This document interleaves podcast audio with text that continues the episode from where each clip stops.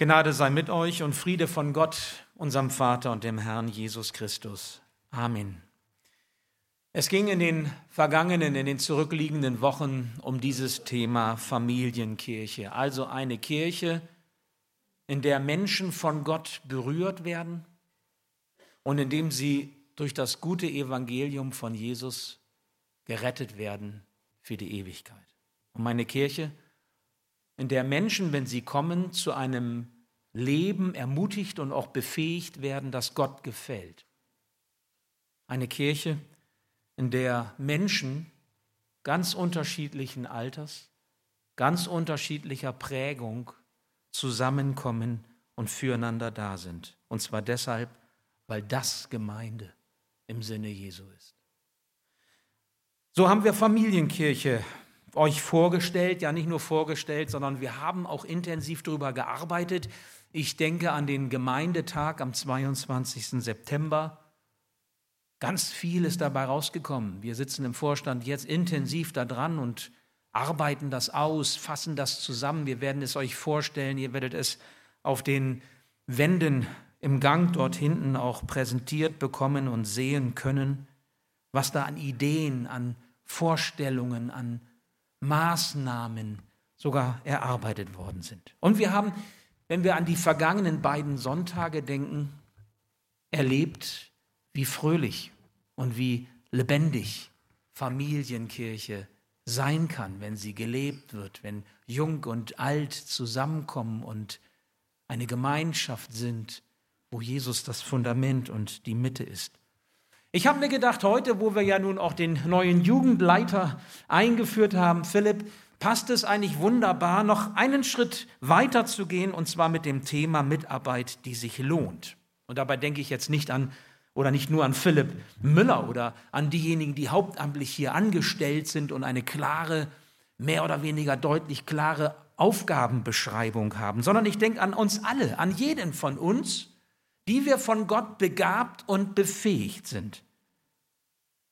Eine Gemeinde kann nur so stark sein, so lebendig, kann nur so gut sein, wie du sie bereit bist zu unterstützen mit dem, was Gott dir gegeben hat.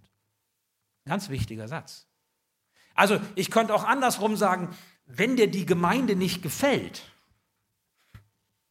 wenn dir irgendetwas nicht passt in der Gemeinde, dann frag dich doch zunächst einmal selbst, ob du dich mit dem, was Gott dir gibt, einbringst. Die Frage solltest du zunächst beantworten. Ich nenne dir heute Morgen drei Werte. Drei Werte, die sich ergeben, wenn du in der Gemeinde mitarbeitest, in welchem Bereich auch immer das sein mag, mit welchen Begabungen und Fähigkeiten auch immer du ausgestattet bist. Drei Werte. Und zwar der erste, deine Mitarbeit baut andere auf. Der zweite, durch deine Mitarbeit lernst du Jesus kennen. Und der dritte, durch deine Mitarbeit kommt Jesus zum Zuge. Als Predigtext zunächst ein Abschnitt aus dem Epheserbrief, Kapitel 4, die Verse 11 bis 16. Wir stehen dazu auf. Er, Gott, ist es nun auch, der der Gemeinde Gaben geschenkt hat. Er hat ihr die Apostel gegeben, die Propheten, die Evangelisten, die Hirten und Lehrer. Sie haben die Aufgabe, diejenigen, die zu Gottes heiligen Volk gehören, für ihren Dienst auszurüsten, damit die Gemeinde, der Leib von Christus, aufgebaut wird. Das soll dazu führen, dass wir alle in unserem Glauben und in unserer Kenntnis von Gottes Sohn zur vollen Einheit gelangen und dass wir eine Reife erreichen, deren Maßstab Christus selbst ist in seiner ganzen Fülle. Denn wir sollen keine unmündigen Kinder mehr sein. Wir dürfen uns nicht mehr durch jede beliebige Lehre vom Kurs abbringen lassen, wie ein Schiff, das von Wind und Wellen hin und her geworfen wird, und dürfen nicht mehr auf die Täuschungsmanöver betrügerischer Menschen hereinfallen, die uns mit ihrem falschen Spiel in die Irre führen wollen. Stattdessen sollen wir in einem Geist der Liebe an der Wahrheit festhalten, damit wir im Glauben wachsen und in jeder Hinsicht mehr und mehr dem ähnlich werden, der das Haupt ist, Christus. Ihm verdankt der Leib sein gesamtes Wachstum. Mit Hilfe all der verschiedenen Gelenke ist er zusammengefügt. Durch sie wird er zusammengehalten und gestützt. Und jeder einzelne Körperteil leistet seinen Beitrag entsprechend der ihm zugewiesenen Aufgabe.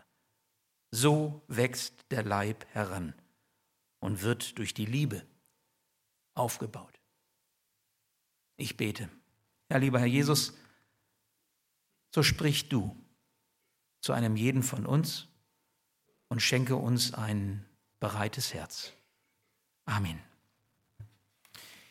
Ja, der erste Wert von Mitarbeit, deine Mitarbeit baut andere auf.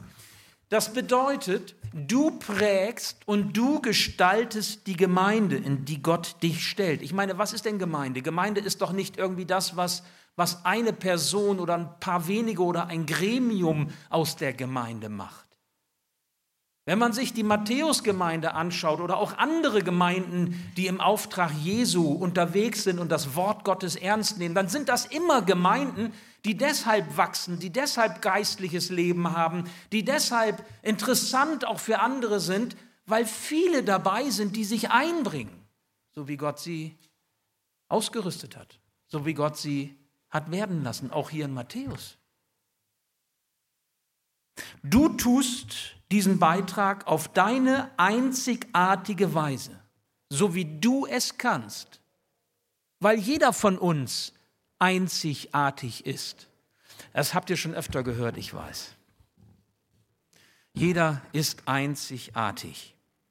Ich möchte das einmal wissenschaftlich untermauern.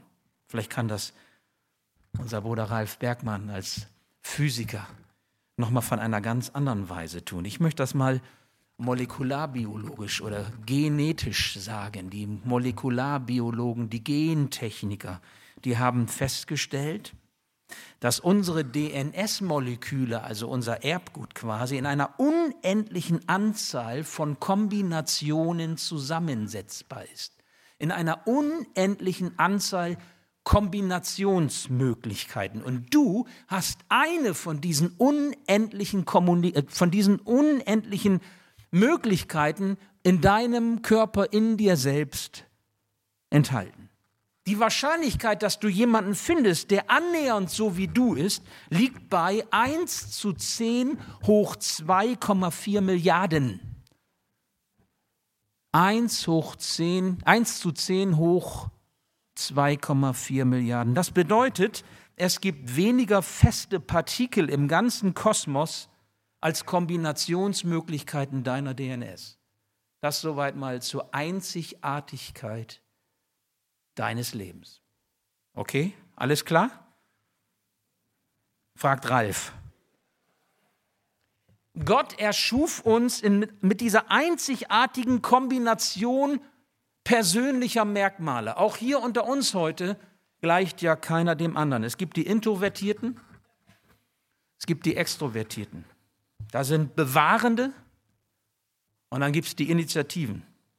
Es gibt die Teamplayer und es gibt die Alleinkämpfer und, und, und. Wir sind so verschiedenartig, weil wir von Gott unterschiedlich geschaffen worden sind und unterschiedlich geworden sind aufgrund unserer Lebensführung und Geschichte. Und für jeden und für jede von uns hat Gott in seiner Gemeinde eine Verwendung. Also er braucht dich, so wie du bist. Nun, in unserem Text heißt es, und ich möchte das mal mit der Luther-Übersetzung sagen, in Vers 12, damit die Gemeinde aufgebaut wird und vollendet werden kann, damit die Gemeinde Gottes, die Gemeinde Jesu, damit die Familienkirche, also im Sinne von Familien Gottes, Familie Gottes, aufgebaut und vollendet werden kann. Nur miteinander können wir Gemeinde bauen. Wären alle so wie ich, wäre das schlecht für Gemeinde. Wären sie alle so wie du, wäre das nur ein bisschen besser. Aber auch nicht wirklich gut. Jedenfalls nicht im Sinne Gottes. Nicht zur Ehre Gottes. Nicht zum Heil für die Menschen. Das, was wir tun, tun wir nicht für uns. Das, was wir sind, sind wir nicht einfach so für uns. Gott begabt uns, damit wir seine Gaben einsetzen. Wir sind die, die das weitergeben, durch die das hindurchfließen soll, die Werkzeug sind in der Hand Gottes. Und Werkzeug hat immer eine Bedeutung, einen Sinn, eine Beauftragung, einen Zweck. Und eines seiner Ziele ist der Aufbau der Gemeinde. Aufbau der Gemeinde nach innen, in die Tiefe, aber auch in die Breite, in die Höhe, Quantität, Qualität. Und dazu ist es wichtig, wenn du da mitarbeiten möchtest, in diesem Sinne, dass du weißt, was sind deine Gaben? Was sind deine Stärkung, Stärken? Was kannst du gut? Was sind deine Neigungen? Was hat Gott in dich hineingelegt? Wie bist du? Und an welchem Platz kannst du das, was du bist, leben und einsetzen in der Gemeinde? Weißt du, was du bist? Kennst du deine Gaben? Auch die geistlichen Gaben, die Gott dir gegeben hat? Eine ganz wichtige Frage. Noch wichtiger ist es, die Frage beantworten zu können. Wisst ihr, es gibt Fallen, Fallen, in die wir tapsen können. Und zwar immer dann, wenn uns noch nicht klar ist, wer wir sind und was wir sind. Wenn wir noch kein Ja gefunden haben zu dem, was Gott uns gegeben hat. Wenn uns nicht klar ist, was, mit welchen Gaben wir ausgestattet sind zur Mitarbeit, zum Bau der Gemeinde, dann sind es Fallen, in die wir immer wieder geraten können. Ich nenne euch mal die eine zunächst. Das ist der Gabenneid. Ich nenne sie mal so. Gabenneid. Was meine ich damit? Der tritt auf, diese, dieser Gabenneid, wenn du deine Gaben mit denen anderer vergleichst. Weißt du, was ich meine? Oh, so wäre ich auch gerne, das könnte ich auch gerne. Gut, warum kann ich das nicht so? Warum ist das nicht so meins? Oder warum gelingt mir das nicht so? Und auf einmal wirst du unzufrieden mit dem, was Gott dir gegeben hat was deine Gaben sind, was vielleicht dein Platz ist in der Gemeinde. Vielleicht reagierst du auch ärgerlich oder eifersüchtig darauf, wie Gott andere gebraucht, weil du neidisch auf das bist, was er hat und was er tut. Das ist die Falle des Gabenneides. Mal abgesehen davon, dass das ja typisch menschlich ist, dass es immer auf der anderen Seite des Ufers besser ist, ne, als gerade da, wo wir stehen. Das kennen wir ja auch. Ich nenne euch eine andere Falle. Das ist die Gabenprojektion. Die Gabenprojektion. Was meine ich damit? Das meint zum Beispiel die Erwartung, der andere müsste die gleiche Leidenschaft haben wie du. In die tappst du, wenn du es nur schwer aushältst, wenn du es nur schwer ertragen kannst, dass der andere anders ist als du und deshalb auch anders denkt, anders reagiert und anders handelt, als du es für angemessen erachtest. Vielleicht sogar, obwohl ihr beide an einem Projekt arbeitet.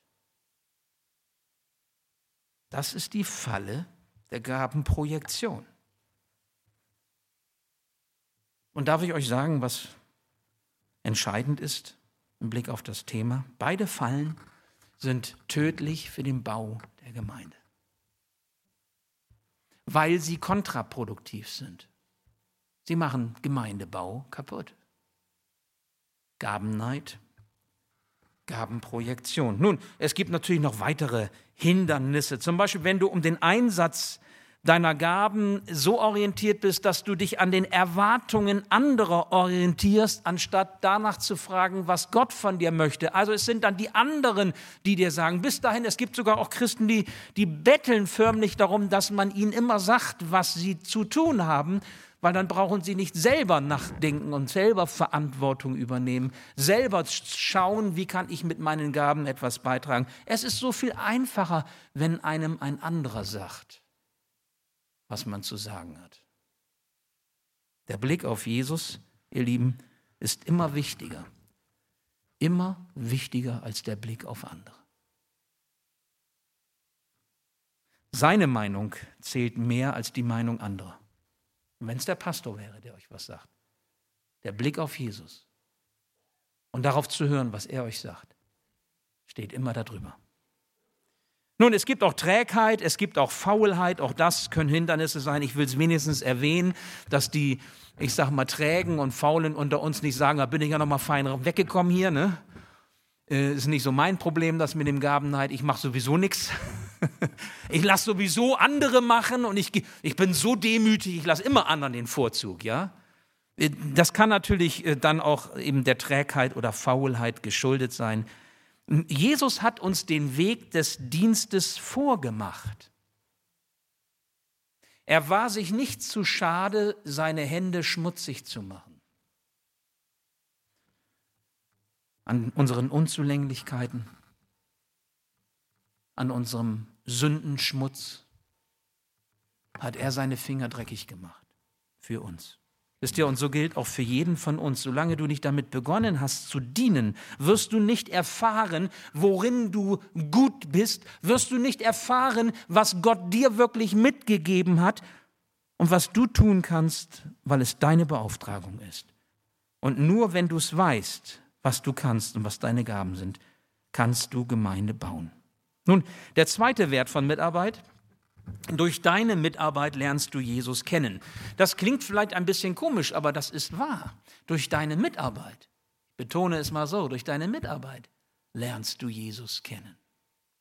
Lassen wir uns von Gott selbst an den Platz unserer Mitarbeit stellen, dann erfahren wir nämlich etwas ganz Wunderbares. In unserem Text heißt es jetzt wieder nach der Luther-Übersetzung, Vers 13, wir werden Jesus Christus, den Sohn Gottes, immer besser kennenlernen.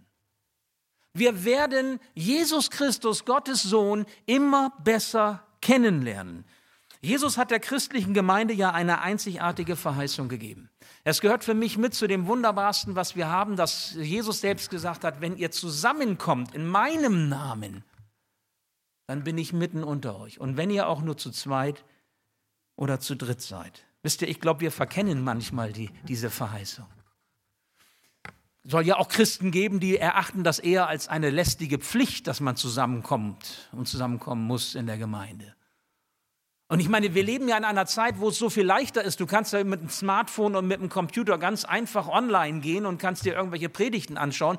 Du wirst den Segen niemals erfahren, den Gemeinde versprochen bekommen hat, weil du zusammenkommen musst weil du Gemeinschaft erleben musst. Und die Community im Netz, das ist eine andere Gemeinschaft als die Community in der Gemeinde.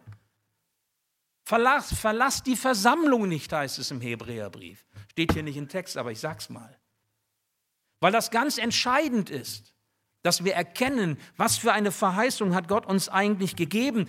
Die Mitarbeit in der Gemeinde bringt dich Jesus näher, denn im anderen, mit dem du zusammenkommst, mit dem du gemeinsam lobst, mit dem du zusammen dienst, mit dem anderen begegnet dir Jesus selbst. Willst du Jesus erfahren, willst du wissen, wie er ist, dann nimm die Herausforderung der Mitarbeit an. Du tust dir etwas Gutes im Blick auf die Gemeinschaft mit Jesus, wenn du mitarbeitest. Du tust dir was Gutes, also du, das ist ja egoistisch, ne? Du tust dir etwas Gutes, wenn du mitarbeitest. Denn es gibt keinen besseren Weg, Jesus kennenzulernen, als in einem Team, mit dem du Gemeinde baust. Und das ist deshalb so, nicht weil ich das sage, sondern weil diese besondere Verheißung auf dieser Gemeinschaft derer liegt, die miteinander im Namen Jesu unterwegs sind und die das, was Gott ihnen gegeben hat, auch einsetzen. Für den Bau der Gemeinde und auch für das Heil von Menschen. Nun fragen sich ja dann manche auch, vielleicht auch aus einem ängstlichen Herzen heraus, laugt die Gemeinde mich nicht aus? Ich hörte gerade vor dem Gottesdienst die Geschichte von dem anderen. Es gibt ja einen in der Gemeinde, der heißt der andere. Der kann immer alles besser. Der macht auch alles. Frag den anderen, der macht das. Ja? Also der andere, das ist dann, manchmal fühlst du dich vielleicht wie der andere, ja? Das ist der, der nicht Nein sagen mag, der immer gefragt wird und der immer bereit ist und, und am Ende ja ist man völlig ausgelaugt und liegt dann da und, und ausgequetscht und ist am Ende. Vielleicht ist das auch so, dass du dich fragst, schaffe ich das, was ich schaffen soll? Kann ich das überhaupt? Reicht meine Kraft? Reicht meine Befähigung aus? Und ich möchte dir noch einmal sagen, denke daran, du bist der einzige Mensch auf dieser Welt, der deine Fähigkeiten in diesem einzigartigen Profil hat und einsetzen kann. Niemand kann das auf der Weise, in der Weise tun, so wie du es tun kannst. Niemand. Wissenschaftlich bewiesen, fragt Ralf. Keiner sonst wird das in der Gemeinde und in der Weise tun können, wie du es kannst, weil du einzigartig geschaffen bist. Und ich möchte dir sagen, wenn du schon so einzigartig geschaffen bist von Gott, wenn du so besonders begabt und ausgerüstet bist, ob du das nun so, so toll findest oder, oder dich vergleichst oder, oder anders und die, was wir eben schon hatten mit den Fallen, die wir tapsen, wenn du von Gott schon so ausgestattet bist, glaubst du denn nicht, dass Gott für dich sorgt? Dass er dich bewahrt? Auch in deinem Dienst? Denn du bist wertvoll. Ich meine, ich weiß, wovon ich rede. Ich bin immer noch der Meinung, wenn jemand ausbrennt in seinem Dienst, liegt das nicht daran, dass Gott ihn überfordert, sondern da macht er Fehler oder sie. Wir müssen nicht ausbrennen in unserem Dienst. Wir müssen lernen, verantwortlich umzugehen mit dem, was wir an Aufgaben und Gaben haben. Das hat was mit Selbstführung zu tun, wie wir eben gehört haben. Und es ist gut, wenn Menschen das lernen, nicht nur an der Uni, sondern auch in der Gemeinde. Wie kann ich mich selbst führen? Wie kann ich meinen Glauben leben? Wie gehe ich mit meinen Gaben um, ohne auf mich aufzureiben, ohne kaputt zu gehen, auch in Matthäus kaputt zu gehen? Eine wichtige Frage. Aber um am besten seine Gaben entdecken, ausbauen und trainieren zu können, solltest du bereit sein, gegen alle Ängste, gegen allen Zweifel, treu in deinem Dienst für Jesus und in deinem Dienst für die Menschen zu sein. Und glaube mir, Jesus ist dir nah, wenn du für ihn im Einsatz bist. Der dritte Wert zum Schluss von Mitarbeit. Durch deine Mitarbeit kommt Jesus zum Zuge. Das ist das Ziel, das er dir gegeben hat. Du bist geschaffen, du bist begabt, um mit deinem ganzen Leben ihm die Ehre zu geben. Wir haben bei uns in der Gemeinde ja Werte, für die wir auch leben, äh, Dienst und Mission und äh, Gemeinschaft, aber ganz zentral in der Mitte steht bei uns die Anbetung. Wir sind geschaffen zur Ehre Gottes, mit unserem ganzen Sein ihm die Ehre zu geben, mit unserem ganzen Tun ihm die Ehre zu geben. Ich möchte es so formulieren, Gott möchte sich freuen, wenn er auf dich schaut. Gott möchte sich freuen, wenn er auf dich schaut. Und wenn er sieht, was du, wie du alles, das, was er dir gegeben hat, einsetzt, lebst für ihn. Durch dich kommt er in der Gemeinde und bei den Menschen zum Zuge. Durch mich kommt er in der Gemeinde und bei den Menschen zum Zuge. Dadurch, dass wir sind, was wir sind. Das, was er will, soll durch dich geschehen. Dazu hat er dich befähigt, dazu hat er dich begabt, beauftragt und gesandt. Das heißt in unserem Text wieder nach der Luther-Übersetzung, Vers 13, zweiter Teil, wir sollen heranreifen zu einer Gemeinde, in der Christus mit der ganzen Fülle seiner Gaben wirken kann. Das wünsche ich mir. Wir sollen als Matthäus-Gemeinde heranreifen zu einer Gemeinde, in der unser Herr mit seiner ganzen Fülle wirken kann in der er zum Zuge kommt. Er zum Zuge, nicht uns, unsere Gedanken oder ich, du oder irgendwelche Projekte. Er soll zum Zuge kommen. Wie würde es in einer Gemeinde aussehen, in der Christen ihre Gaben, ihre Talente vergraben und einander vorenthalten? Wie wäre die Matthäus-Gemeinde aufgestellt für die Zukunft, wenn wir uns nicht einsetzen würden mit unseren Gaben und Stärken, die er uns gegeben hat? Die Gemeinde würde niemals zu dem werden können, wozu der Herr sie gesetzt hat. Zu einer Familienkirche, wo Menschen zusammenkommen, zusammengefügt werden als die Familie Gottes, als die, die an Jesus Christus als Herrn, als Mitte, als Haupt glauben. Gott baut seine Gemeinde und er will dies durch dich und durch mich tun. Ich habe ihn schon gefragt, hast du denn wirklich keinen besseren gefunden? Hättest du denn nicht noch einen anderen gegeben? Muss ich das machen? Muss ich das sein? Da hast du dich das auch schon mal gefragt. Und ich meine das jetzt ganz ernst. Ich kokettiere damit nicht. Ich meine das ernst, weil wir ja auch unserer Unzulänglichkeiten uns bewusst sind. Weil wir uns unseres Versagens bewusst sind. Weil wir wissen, dass wir längst nicht immer das so können, wie wir es sollen oder wie es vielleicht auch andere von uns erwarten oder wir selbst von uns erwarten. Hast du denn keinen anderen gefunden? Hä? Wisst ihr, so ist unser Vater im Himmel. Das ist unser Vater, unser himmlischer. Seine Liebe zu uns ist größer als die hohe Wahrscheinlichkeit, dass ich versage. Seine Liebe zu dir ist größer als die Wahrscheinlichkeit, dass du versagst. Wir sind schwach, egal wie stark wir sind. Wir haben ja eben in der Lesung, also in der Predigtextlesung gehört, vom Schiff ist da die Rede. Ich meine, das Schiff ist ja auch, das Schiff, das sich Gemeinde nennt, wird ja auch durch Nieten zusammengehalten. Ne? Eine Niete alleine ist nicht groß was. Und doch geht er gerade mit unserer Schwachheit dieses Projekt Gemeinde an. Das ist die Antwort. Warum machst du das mit uns? Weil ich in deiner Schwachheit mächtig bin, sagt er.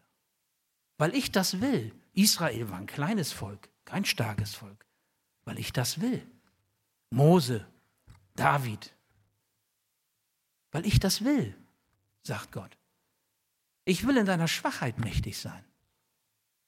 Trotz unserer Schwachheit hat Gott ein Ziel, die Weltmission. Müsst ihr euch mal vorstellen, und dazu gebraucht er uns Christen, du meine Güte. Wegen unserer Schwachheit, weil wir schwach sind, macht er seine Gnade groß, damit wir aus seiner Kraft leben und aus seiner Kraft wirken.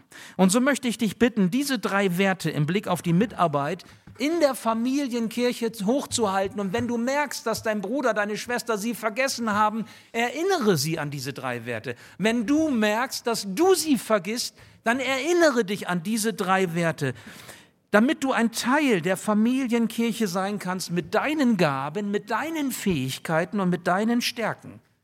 Der erste Wert, deine Mitarbeit baut andere auf. Zweitens, der zweite Wert, durch deine Mitarbeit lernst du Jesus kennen. Und der dritte Wert, durch deine Mitarbeit kommt Jesus zum Zuge. Wenn du Gedanken hast, die dich bewegen, wenn du Fragen hast, wenn du Gebet suchst, lade dich ein, nach dem Gottesdienst das Gebetsteam steht dort hinten rechts im Saal für dich zur Verfügung. Du kannst dein Herz ausschütten, kannst über dir beten lassen, kannst dich segnen lassen und kannst das an Unterstützung erfahren, was du brauchst. Und vielleicht könnt ihr ja auch beim Kirchcafé, wenn es sich ergibt, wenn es euch auf dem Herzen liegt, über das Gehörte nachdenken oder austauschen. Ihr könnt dann immer noch über Werder Bremen reden aber erstmal das, was wirklich zählt. Ich bete noch. Ja, lieber Herr Jesus, wir wollen dir danken dafür, dass du gesagt hast, du bist in unserer Mitte. Danke für diese große Verheißung und Zusage, die so wertvoll ist. Danke, dass du uns gebrauchen möchtest. Du hast uns begabt und befähigt, beauftragt und gesandt. Ja, und jeder von uns ist einmalig, individuell. Und du hast einen jeden von uns so unendlich lieb, dass du mit ihm, mit ihr Gemeinde bauen willst, zu deiner Ehre, zum Heil für die Menschen. Und so lass uns erkennen, was sind unsere Gaben, was sind unsere Stärken, die von dir kommen, was ist der Platz, an dem wir mitwirken dürfen, damit Familienkirche in diesem Sinne Wirklichkeit sein kann, damit du dich freuen kannst, wenn du auf uns und auf deine Gemeinde schaust. Wir wollen dir danken für dein Wort, für das, was du uns sagst, auch heute Morgen. Amen.